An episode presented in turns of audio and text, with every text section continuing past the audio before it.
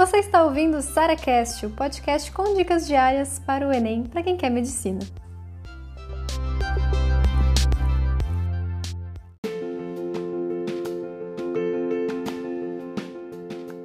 Como lembrar as fórmulas de exatas? Eu digo para vocês que tem três passos bem simples para você seguir e que você vai conseguir decorar qualquer fórmula.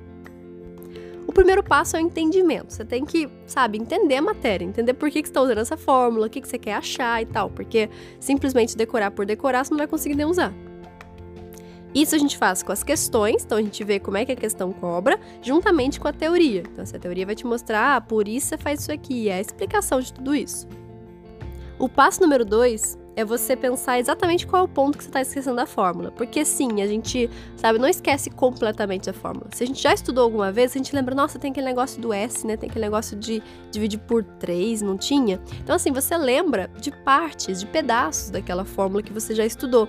Só que aí qual é o grande ponto? Você tem que saber o que você já consegue lembrar, forçando um pouquinho. Então, assim, ó, bota no papel, tenta escrever, mesmo que não seja a fórmula perfeita. Tipo, ah, eu acho que tem, acho que tem um C aqui, eu acho que multiplica por 4 e tal.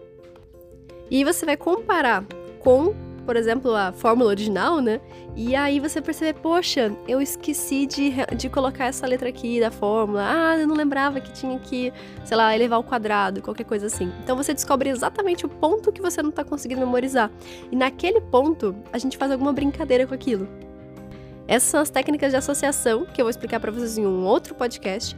E aí a ideia é, eu vou, não, não, é memorizar a fórmula inteira, é memorizar o que você não consegue lembrar, certo? Então a gente consegue fazer isso de forma muito mais assertiva.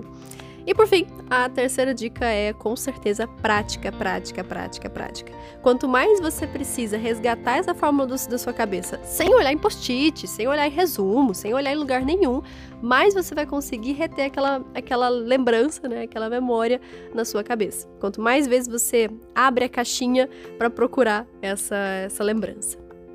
Então, essas são as três formas de você memorizar qualquer fórmula de física, de matemática, de química, biologia, o que seja.